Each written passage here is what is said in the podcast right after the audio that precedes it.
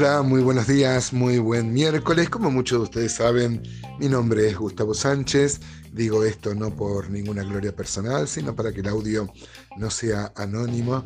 Y es mi deseo que cada uno de los oyentes de estos audios, que no tienen mayor pretensión que compartir mi devocional e intercambiar con muchos de ustedes apreciaciones de la escritura, sean bendecidos realmente en este día y todos los días.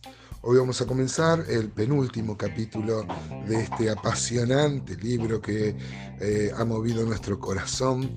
Seguramente cuando el apóstol Pablo decía que el amor de Cristo nos constriñe, uno puede tomar esa figura y también usarla acá a la historia de Oseas que muestra tan claramente cómo el amor de Dios se muestra hacia un pueblo rebelde. Eh, hoy vamos a comenzar el capítulo 13, decía eh, y acá una vez más se ve que cuando Israel, cuando el reino del norte, cuando Efraín era fiel a Dios, cuando nació, porque parecía que seguía la voluntad de Dios, eh, fue, fue enaltecido. Pero luego, por la abundancia eh, que tuvieron material, seguramente así lo pone acá, pero en realidad lo que se había pervertido en el corazón, el pueblo se apartó y se apartó a grados realmente execrables, de pecados muy, pero muy graves. Así que con Dios, hermanos, no se juega, Dios no da la gloria a otro, Dios no quiere que tengamos otro, otro Salvador, ni otro Señor que no sea Él.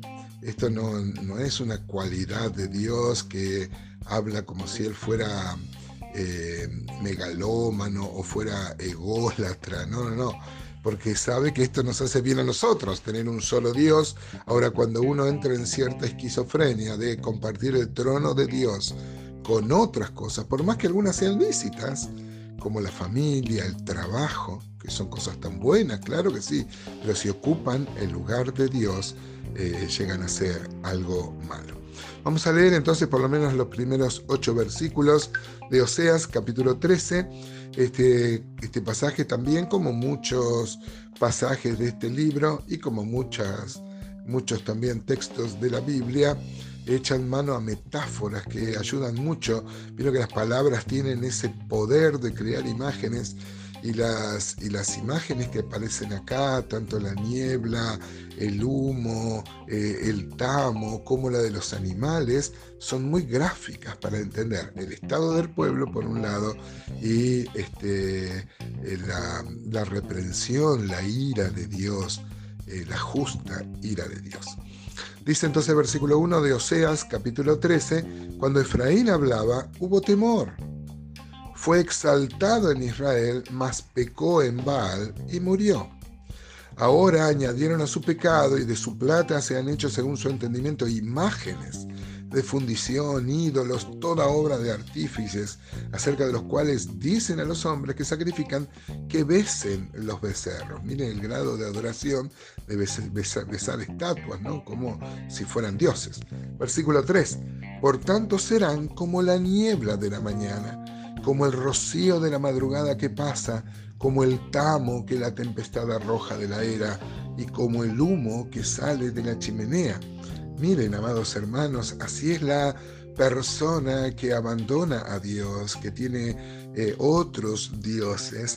Miren la falta de consistencia, mire cómo es comparado como la niebla. Así en un primer tiempo eh, Efraín fue fiel a Dios, pero tan poquito como la niebla, ¿no? que apenas sale el sol se, se, disipa. También dice como el rocío de la madrugada, que también se eleva y deja el césped, eh, apenas sale el sol, ¿no? Así tiene la brevedad, lo efímero que es. Y también como el tamo. El tamo era en, eh, el grano se, separaba de la paja y de las otras cosas tirándola eh, al, así al aire.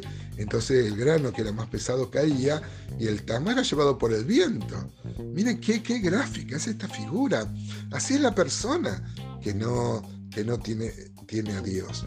Judas habla de perversos que dice que eran arrastrados por las fieras ondas del mar Acá habla de un viento, un viento que nos lleva, un viento que no nos deja tener una, consistencia, una seguridad, una raíz, ¿no? Y como un humo, imagínense, no hay nada más, este, más frágil, más etéreo que el humo, ¿no? Versículo 4, Dios dice más, yo soy Jehová tu Dios, desde la tierra de Egipto. No conocerás pues otro Dios fuera de mí, ni otro Salvador sino a mí. Yo te conocí en el desierto, en tierra seca. Así fue salvado como eh, habíamos visto en el capítulo 11, comparado con un niño, ¿no? que fue parido por el Señor en el éxodo de Egipto. Dice mm, versículo 6, en sus pastos se saciaron y repleto se, ensoberbeció su corazón, por esta causa se olvidaron de mí. Claro, Dios les dio, los bendijo tanto, se sintieron hastiados, como el ganado lleno, ¿no? Eh, mire que también esta, imagen es muy fecunda. Y dice el versículo 7, por tanto yo seré para ellos como león. Acá el león tiene una figura aterrorizadora, ¿no? Como el león en, las, en los bosques. Y como un leopardo en el camino los acecharé. Si hay una pequeña diferencia con el hebreo, se podría decir que el camino de Asiria.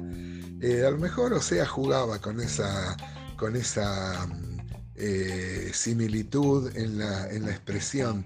Leopardo se podría, eh, si se hace una pequeña alteración, hablar de, un, de Asiria como un leopardo, ¿no? Bueno, pero como sea, la figura también es muy fecunda, habla de un león y un leopardo, pero mire el del 8, Versículo 8 dice, como osa que ha perdido los hijos los encontraré, y desgarraré las fibras de su corazón, y allí los devoraré como león, fiera del campo, los despedazará.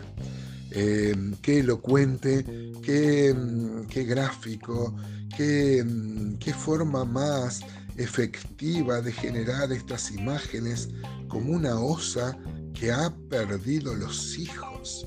Mire, el oso ya eh, es una, es una figura que por su tamaño, por su ferocidad, aterroriza al hombre, que es mucho más pequeño. Pero imagínense una osa y una osa que ha perdido a su cría. Mire cómo se sentía Dios, ¿no? Como una osa que había perdido a su cría y así estaba lleno de ira y por eso los iba a disciplinar de una forma que ellos podrían entender. Ellos muchas veces seguramente veían eh, este, personas que habían sido eh, asaltadas por estas fieras, tanto osos como leones, como leopardos. Y así, pero fíjese que acá dice, desgarraré las fibras de su corazón. Otra vez vemos como Dios deja algunas palabras para hablar de su misericordia, como Dios le habla al corazón, desgarraré las fibras de su corazón otra vez más Dios, buscando desesperadamente, no sé si cabe el término, pero que su pueblo se vuelva a Él. Tanto es su amor, tanta es su justicia, su justa justicia e ira, pero envuelta en amor. ¿No es maravilloso que ese pensamiento nos guíe en este día?